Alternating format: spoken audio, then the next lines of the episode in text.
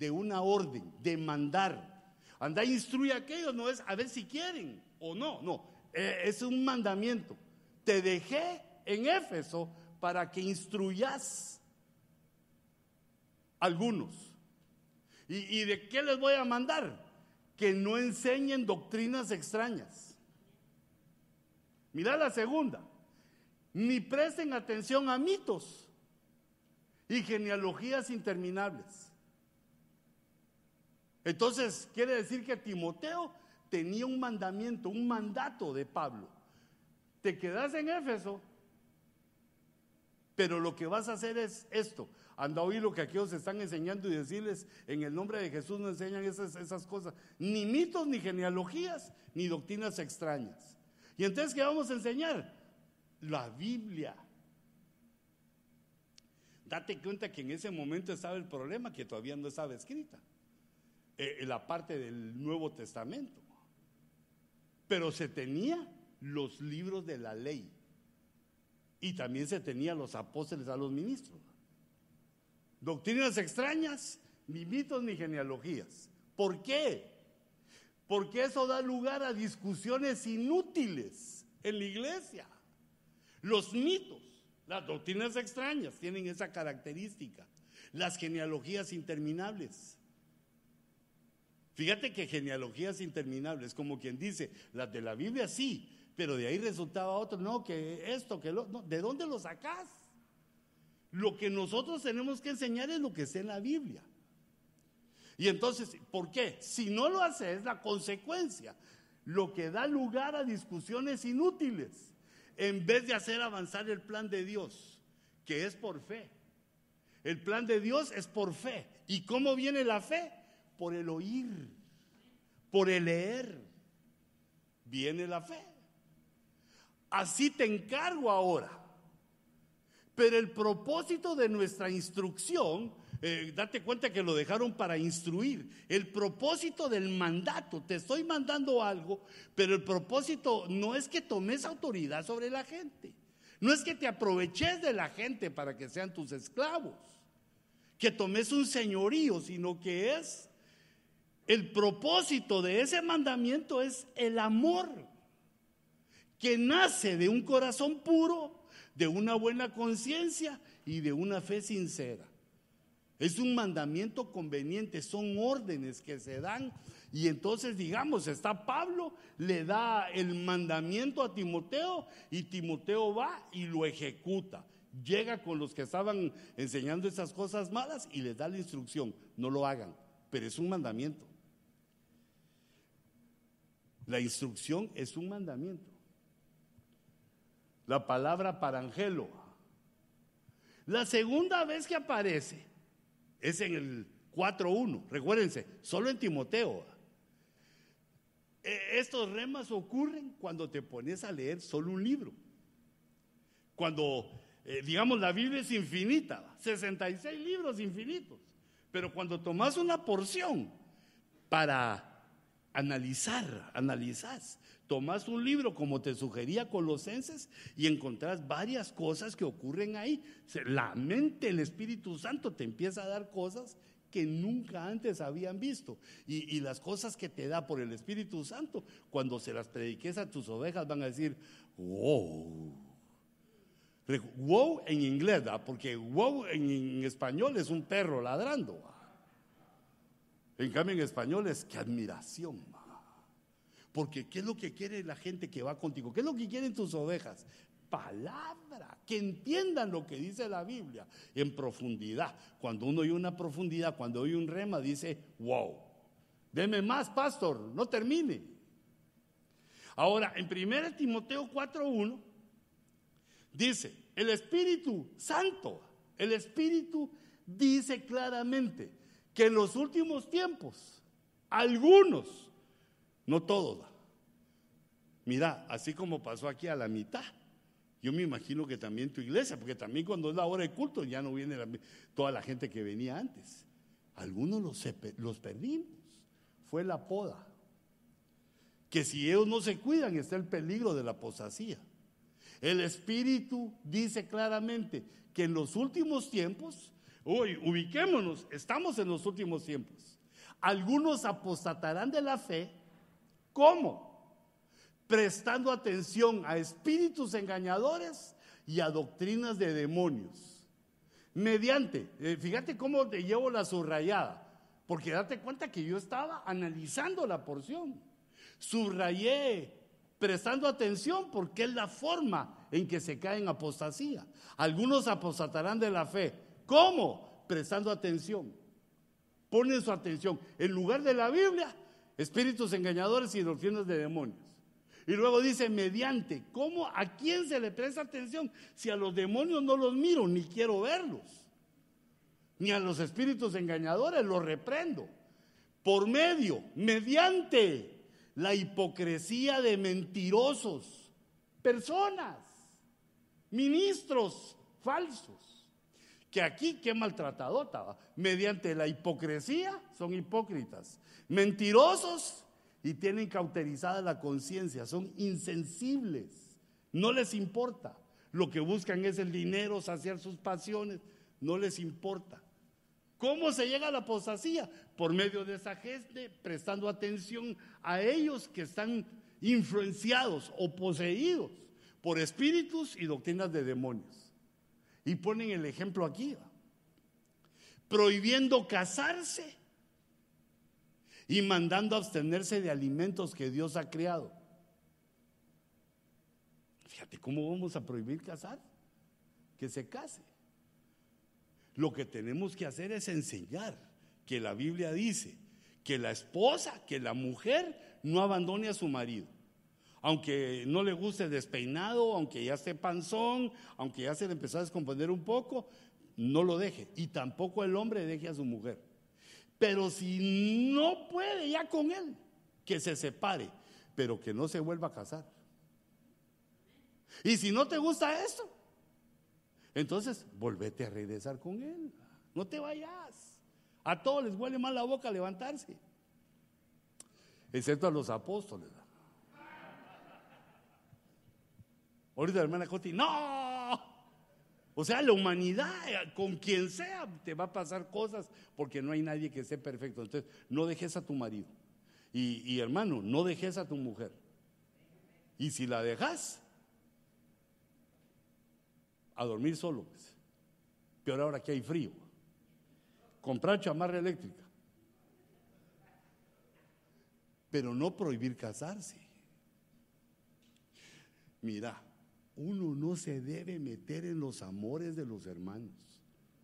Si hay solteros, hijita, tú sos una madre en la iglesia, pero en lo de los amores no te metas, porque si se casan o no se casan, después van a decir que fue por tu culpa.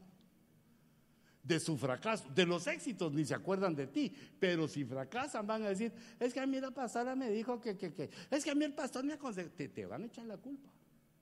El amor fluye solito. El amor no necesita que te pongas de doctor a corazón. Ay, a esta hermana le caería bien aquel hermano. Eh, siéntenlos juntos. Y, no, no te metas. Y si alguien se quiere casar con otra, con otra, o con, no, no con otra, se quiere casar con una mujer, no te pongas a decir, a mí no me parece. Siento de Dios que es, ¿quién te llamó ahí? El amor se desarrolla solo y uno solito dice, me caso. Y ella dice, me caso con este condenado, condenado a vivir conmigo después de que me case. Si te metes en decisiones de amor, estás cometiendo un grave error. Está tomando señoría. Pues eso yo lo he visto en el pasado. Eh, no solo eso, sino que hay una hermanita que llega y, hermano, fíjese que Dios me reveló anoche en sueños que usted es mi esposo. Pues sería una pesadilla tal vez, la hermanita, ¿va? Porque la verdad que usted no me gusta. Pero ¿qué no le gusta de mí? Mire esta, rimbombante. A mí me dicen de apodo en la colonia el bombón. Sí, pero no me gustas, porque lo tenés los ojos turbios y una oreja más grande que la otra. Pero va a venir otro que diga, qué lindas sus orejas. Tus ojos tan preciados, no sé para dónde miran, pero lo que sé es que son de... O sea, otro lo va a ver bonito, pero este no. No forces. Y nosotros como pastores no nos metamos en lo que no nos importa, excepto cuando sabemos algo de él. Mi hija, te está tirando líneas aquel. Sí, pastor, mira, aquel es casado o fue casado. No sé cuál es su situación, si ya se divorció, pero estás dispuesto porque si te casas con un casado tenés que sobrellevar las cargas de su pasado. Y vos no tenés hijos. ¿Por qué no te esperas que venga un tu patojón? Un tu chamacón. Que sea más o menos para vos, hombre. Si esto no, esto no es de que, eh, no es como las piñatas que se rompe y uno se tira para agarrar lo que sea. Se rompe la piñata y uno se rompe la cara al tirarse también. El amor que fluya solito, no te metas. ¿Y sabes qué? Y si hay profetas, si hay gente que tiene el don profético y se mete, ese ya es en tu congregación decirle, no te metas en lo que no te importa. Busca la restauración de tu amor, no te metas en el amor de otros, porque ese es un abuso que puede a un joven, a alguien que no tenga su carácter formado, lo puede equivocar. Te vas a casar con esa fea. Mira, tiene llantas, ni que fuera trailer. Mira, eh, eh, el cachete, mira, ¿qué te importa?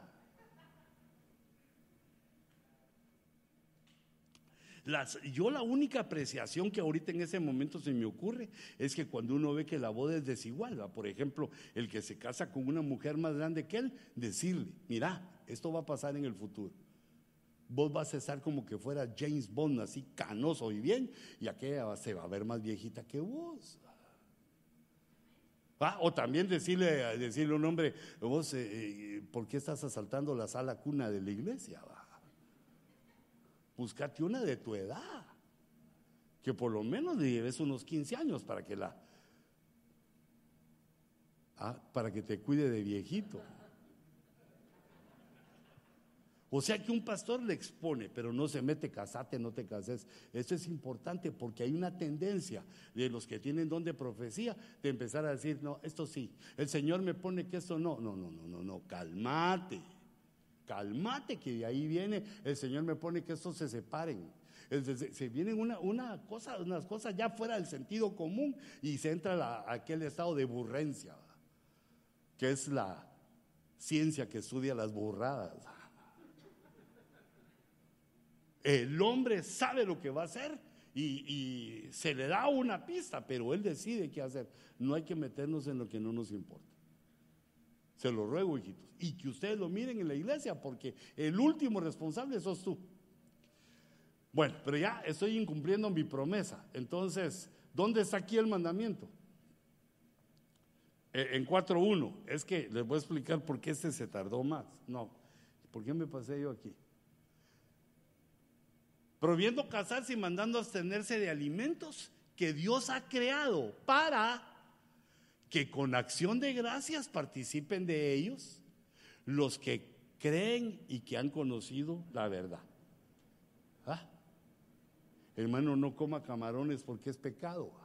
A uno les parece que es pecado, a otros les parece que el espárrago es del diablo. No, todo lo que hay, la oración. Eso es lo que nos dice aquí, mira. Con acción de gracias.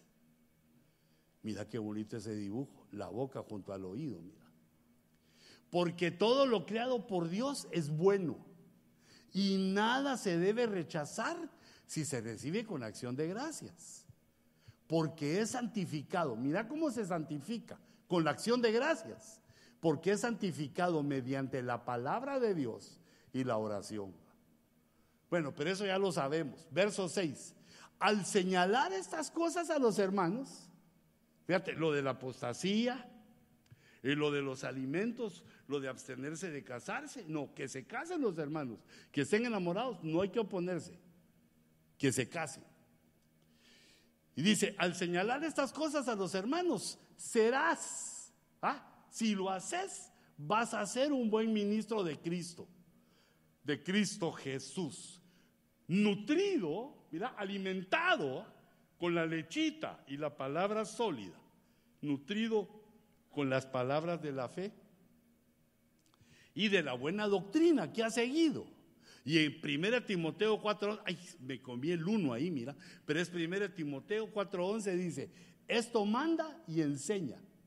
O sea que viene diciendo estas cosas desde que el Espíritu claramente dice que algunos apostatarán, lo viene diciendo, viene diciendo cosas y en el verso 11 dice, esto manda, esto manda, es una orden que sea así y enséñalo.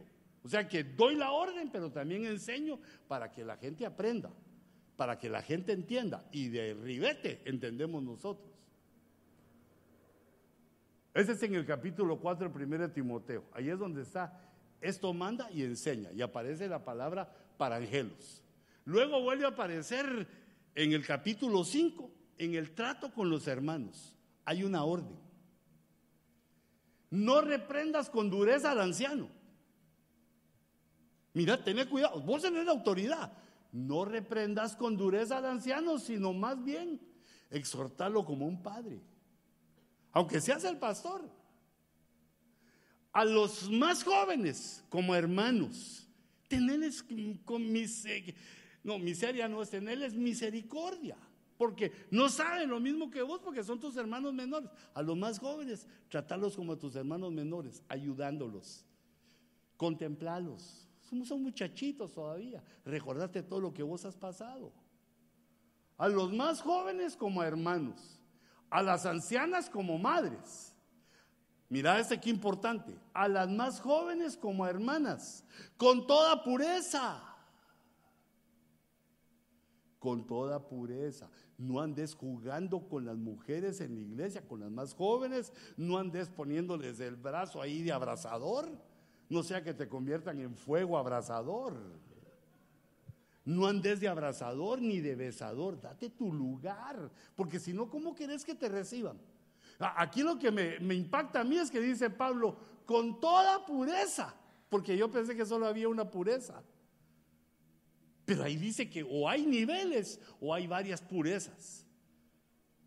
Tené cuidado cuando te le acerques al sexo opuesto. Hijita, y tú también, va. Sos como una madre. Entonces, date tu lugar con los hermanos porque alguien te puede ver con ojos de deseo. No provoques eso. Ponete tus vestiditos bien así, tu, cuello de tortuga. Tus faldas adecuadas. Porque recordate que la Biblia dice que eh, solo con ver, y si sigue la fantasía de la mente del que vio, se peca. Tal vez tú no pecaste, pero tenés que procurar no abrirles la tentación para que te deseen, porque una mujer, hijitas, aunque una mujer ya sea madura, ya tenga sus años, ha dado a luz, tenga llantas, tenga, eh, ¿cómo se llama esto que le sale uno aquí que reprendo? Bien que sabes el nombre, Aunque tenga uno cuello de iguana, porque la iguana se le hace una gran papada. Yo por eso me dejo la barba. pero fíjate, una mujer siempre es hermosa y deseable. Date tu lugar. Te lo digo basado en la Biblia. ¿Acaso no dice la Biblia que las mujeres menores de 60 que enviudaron, enviudaron, se casen? ¿Ah? Y de 60 hemos hablado que uno de 60 ya es un abuelito. A los 60 años se murió Maradona. E, entonces, no, Tené cuidado. Mira lo que dice ahí. Mira lo que dice ahí, cómo se trata, cómo es el trato con los hermanos. No te hagas tan confianzudo porque cuando hay un problema te van a faltar el respeto y la culpa no la tuvieron ellos, sino tú. Y después decís, este, este ya no puede estar en Ebenezer. Apóstol, echémoslo de Ebenezer porque me faltó el respeto. ¿Te das cuenta? Es injusto. ¿Y por qué te faltó el respeto? Si te vas para atrás, porque le diste lugar. Amor, enseñar, aconsejar no quiere decir perder el respeto. Mira, la mayoría de los que he procurado tener una amistad, en mi debilidad humana he procurado tener una amistad como oveja, la mayoría no lo lograron. Y yo mismo procuro conservar mi amistad con mi apóstol, con mi pastor y no meter las patas, o sea, entender cuál es mi lugar, cuál es mi situación. Aunque me den la amistad, no la debo forzar ni me la debo saltar. Pero para hacer eso ya hay que peinar un cacho de cana. Los muchachitos que están ahí, las muchachitas que están ahí, no van a tener ese alcance. Sino que van a decir, eh, eh, en su mente van a decir, le guste al pastor, va. O le guste a la pastora, por eso me trata así, mi cuchicuchi. No, no, cálmate. Porque ese trabajo no es fácil hacerlo. Hay que comprender estas cosas de nuestra personalidad. Date tu lugar. Yo, yo creo, creo, eso no lo he experimentado ni quiero, que una mujer sabe cuando alguien le da un beso, ¿qué va ahí en ese beso? Se siente, va. Sí, hermano, si es un beso chupado, es un beso para afuera, es un beso... No, no, la mujer, hay una intención ahí, porque para eso Dios le puso a las mujeres varias antenas parabólicas, pero que no tenemos los hombres, pero te estoy diciendo que es por tu posición. Aunque eso lo debería tener toda mujer en su trabajo, a donde va, qué es lo que quieren de ella, pero te digo en esa posición, ¿cuál es el trato con los hermanos? Trátalos con prudencia, con toda pureza. Fíjate, sigue el trato con los hermanos. Honra a las viudas que en verdad son viudas. O sea que hay viudas falsas. Pero si alguna viuda tiene hijos, que aprendan estos primero a mostrar piedad para con su propia familia y a recompensar a sus padres. Porque eso es agradable delante de Dios. Y, esto se entiende en el contexto, que es porque llegaba la gente eh, diciendo, hermano, que la iglesia mantenga a estos. Que la iglesia mantenga esos porque son viudos, eso porque es chenco, ese porque... Eh, que la iglesia mantenga. No, para eso tiene uno familia, dice ahí, va. Que aprendan primero los familiares a honrar a los de su familia. En ese caso es hablar de la vida que se quedó sola, pero cualquiera que sea nuestra familia que tenga una necesidad, hay que ayudar. Hay que procurar ayudar, organizar la ayuda y sacarlo adelante. E, esa es la idea aquí. Eso es lo que está enseñando, pero ahora mira lo que viene. Ordena también estas cosas para que sean irreprochables. Esa palabra ordena que le subrayé también es para angelo, es manda. Para angelo, dar un mensaje, mandar, ordenar. Dar, no ordenar de poner uno tras el otro sino que es ordenar, dar una orden.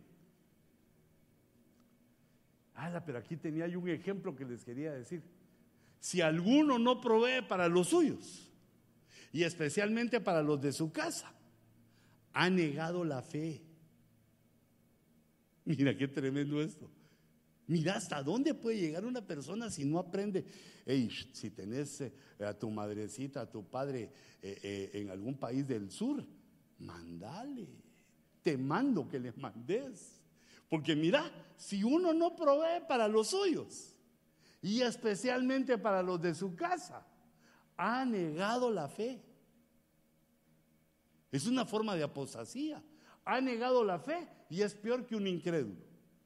Ya sé que ese verso te lo sabes, pero te lo traigo a colación porque aquí viene con manda. Ordena, ordena estas cosas, manda que así debe ser la cosa, cómo se trata a los ancianos, cómo se trata a las ancianas, a los jóvenes, mira la pureza y luego vienen las viudas.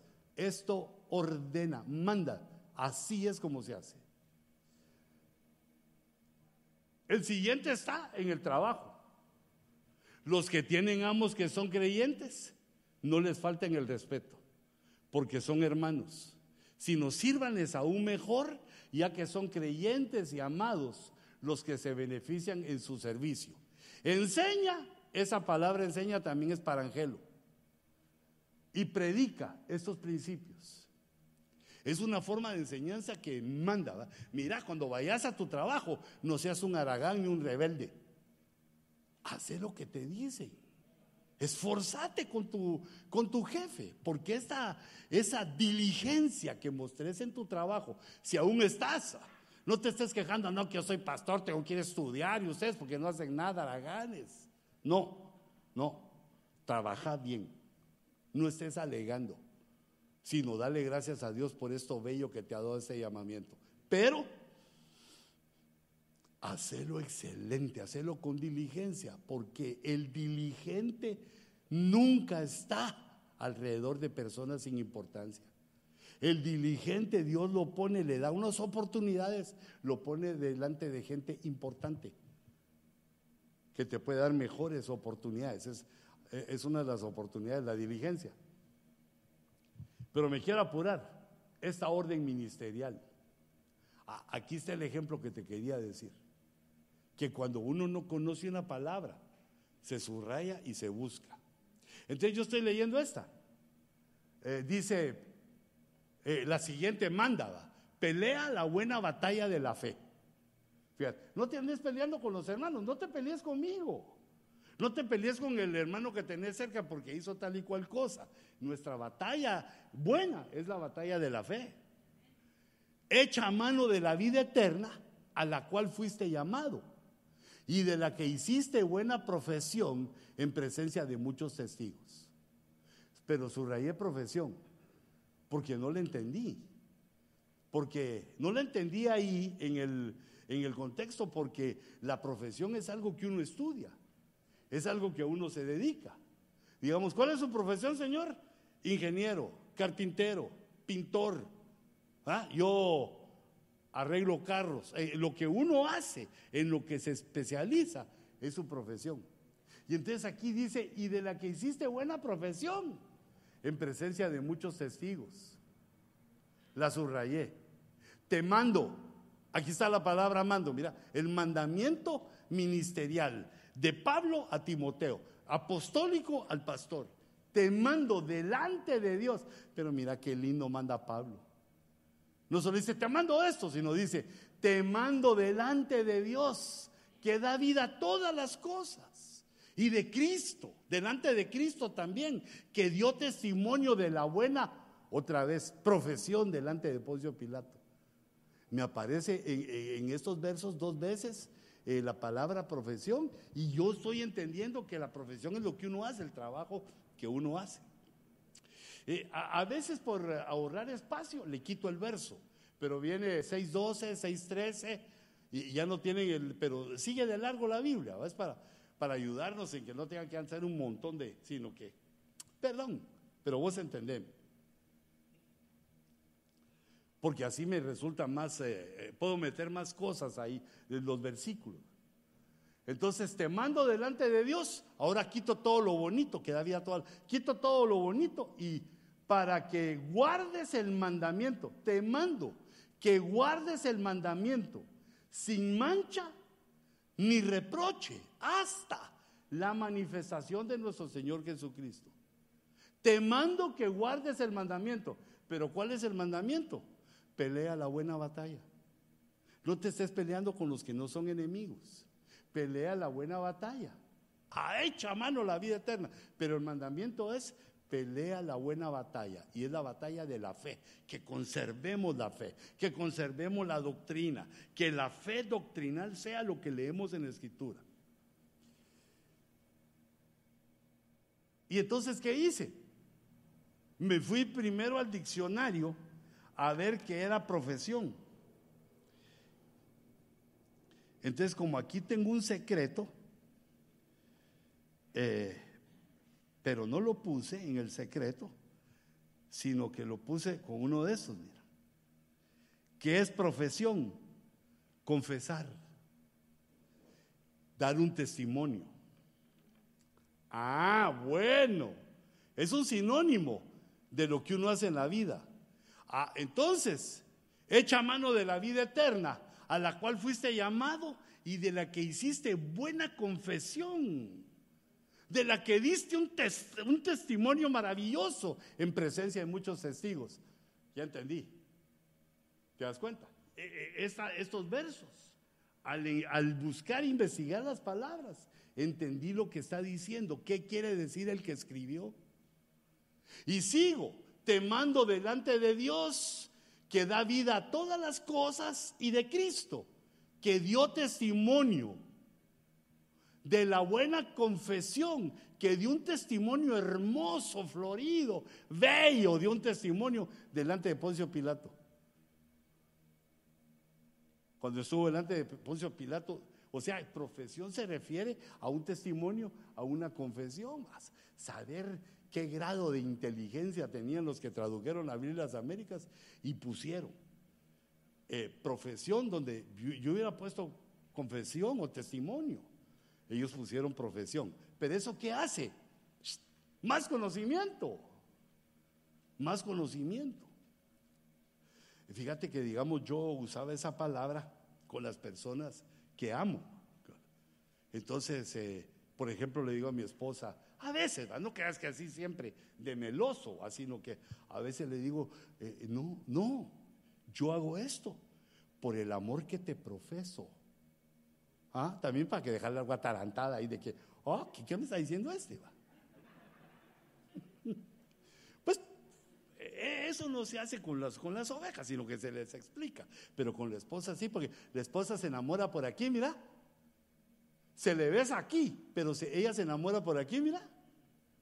Con lo que le decís. Entonces, ahí tú sabes el amor que te confieso constantemente, que doy testimonio del amor que te tengo porque te tengo, te mantengo y... Ah, no, eso ya es una canción, hermano. Perdón, perdón, me van bajando las otras cosas. Digamos, hay una, hay una palabra también en la versión de las Américas eh, que es lo mismo, que es respecto. Bueno, ahí cuando se le encuentren, porque ya les di qué es lo que hay que hacer. Cuando una palabra no se entiende, voy leyéndola en mi primera lectura, la subrayo e investigo, porque si no, ¿cómo sé cuál es el tema? Aquí el tema es temando, temando que sigas peleando la buena batalla.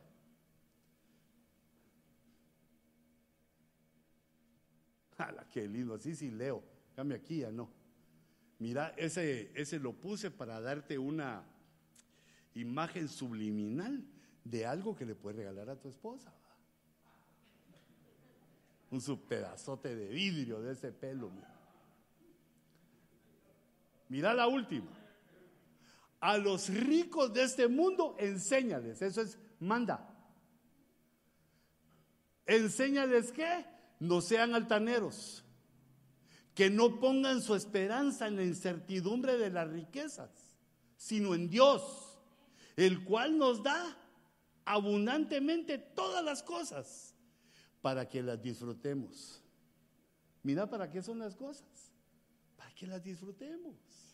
Solo no nos pasemos al libertinaje.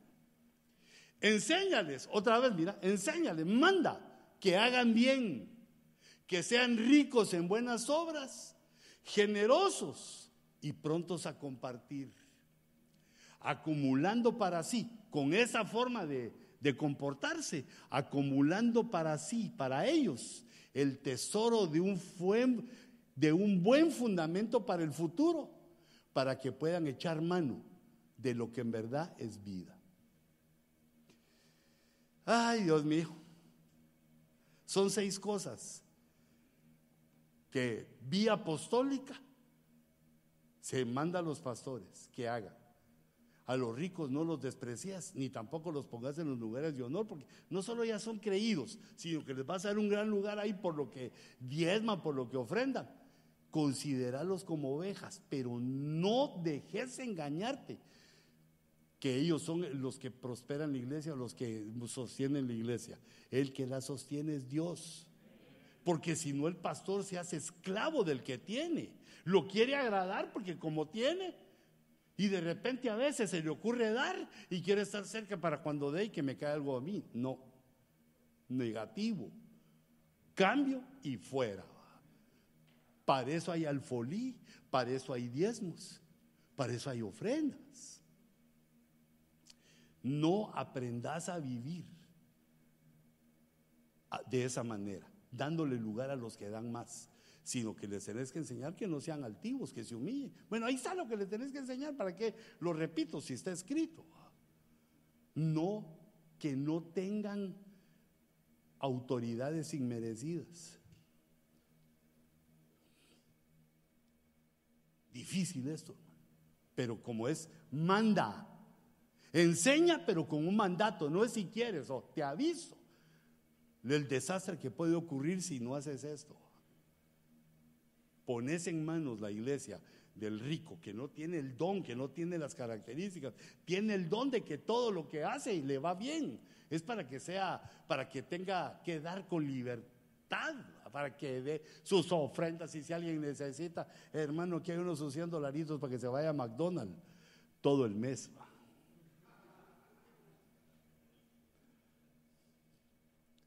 Esto manda y enseña. Esto nos lo pone el Señor en la Biblia para que lo tomemos, que es un mandato, que es una orden, y lo enseñemos a nuestras ovejas, con la sabiduría que Dios nos ha dado, con el entendimiento donde se pone cada cosa. Hijitos, quiero cerrar. Ministremos una ofrenda de lo mucho que Dios te ha dado. Aparta una ofrenda. Sé que quizá muchos la apartaron y si no, quiero enseñártelo. Que siempre que apartes, siempre que vayas a la congregación, a cualquiera, ofrendes. Que tú aprendas a ofrendar. Porque, fíjate, esa ofrenda para mí es muy especial. Porque es una ofrenda ministerial. Pero lo especial para mí no es que des, sino que lo especial para mí es que dando, dando, es como recibimos. Cuando nosotros nos despojamos para dar. Después entonces Dios busca la manera que en tu iglesia también, tu gente, tus ovejas, los que Dios te ha dado, tus hijos, tus hermanos en Cristo, también van a querer dar, van a tener el compromiso con la iglesia, porque tú también tienes el compromiso. Eso se ministra. Si esto no llega a, suceder, se comete el error que el pastor empieza a decir que no me alcanza, ustedes no dan, si todos diezmaran seríamos... No, no, no, no. Solo lo conveniente. No dejes que se muestre tu alma, porque ¿acaso es tu empresa? Pues ¿acaso, acaso es de nosotros? Es de Dios. Nos está enseñando. Cuando no hay, nos enseña que Él es el que provee nosotros lo que tenemos que hacer es cumplir nuestro compromiso y Él es el Dios que pone en el corazón de aquel cuando, cuando gana su dinerito, eh, le recuerda por el Espíritu Santo y lo dice, recordate de los diezmos. Number one, primero recordate de mí porque yo le pone el pensamiento. Y entonces cuando vos sentís llega eh, la persona, y hermano, aquí le traigo eso, le traigo mi ofrenda, mi diezmo, esto me lo puso el Señor en un sueño, en una palabra. Yo no sé cómo hace Dios, porque Dios es Dios, pero te digo que para que abunde en tu alfolí, debe haber también de tu parte el dar. El que da, recibe. Prepara tu ofrenda. Porque hoy no hay comunión, hoy no, no vamos a, comer juntos por la pandemia. Y, le ruego que solo nos saludemos un ratito y, nos vayamos a la casita para conservar la distancia social, excepto los hermanos que, eh, quieren hablar conmigo, que hicieron la fila, que ya tenemos los, eh, los que van a hablar. Y de ahí los demás nos vamos a la casita. Si vas con tu esposa, la esposa no pegue el COVID. O sea que a ella se agarrarle la mano, quítate la máscara y si ella no quiere, desenmascarala.